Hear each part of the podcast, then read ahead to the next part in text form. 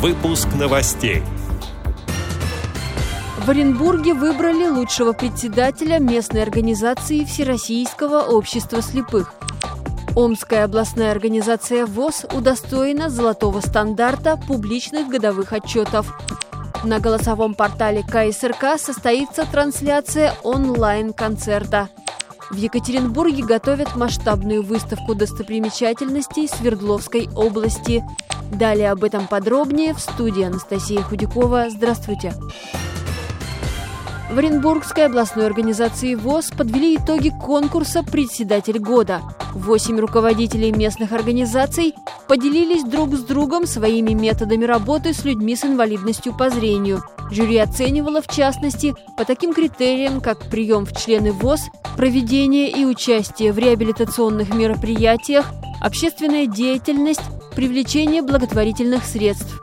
По итогам победителем стала Галина Матвеева – в Бузулукской местной организации ВОЗ она состоит с 1994 года, а с 1997 года стала председателем. Галина Юрьевна ведет активную общественную работу по защите прав инвалидов по зрению. Она состоит во многих советах при органах местного самоуправления.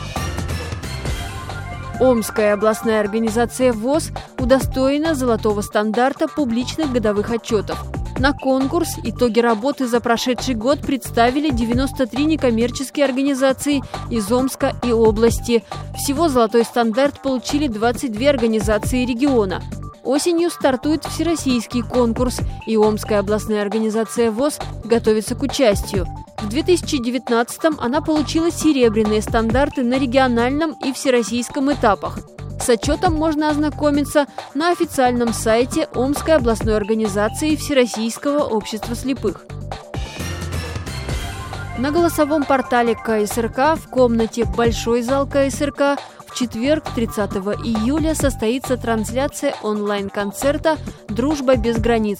В нем участвуют представители Пермской региональной организации ВОЗ, многократные дипломанты и лауреаты всероссийских конкурсов и фестивалей – в частности, фестивалей эстрадного вокала ВОЗ, эстрадный калейдоскоп, романсоупоительные звуки и многих других.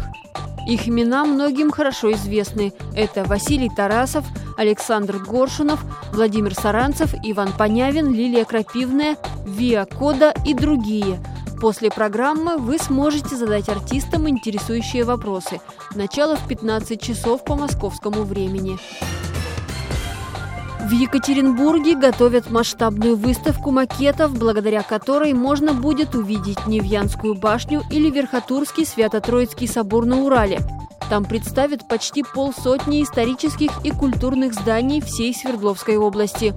Как сообщает портал регионального телевидения, в первую очередь экспозиция будет интересна детям с нарушением зрения – на выставке, которая откроется в ноябре, ребята смогут потрогать сооружения, а также, отодвинув стену или приподняв крышу, понять, как они выглядят внутри.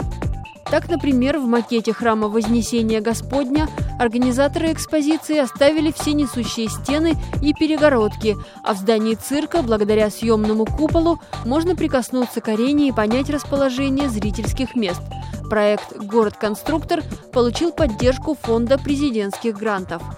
Эти и другие новости вы можете найти на сайте Радио ВОЗ. Мы будем рады рассказать о событиях в вашем регионе. Пишите нам по адресу новости собака ру. Всего доброго и до встречи!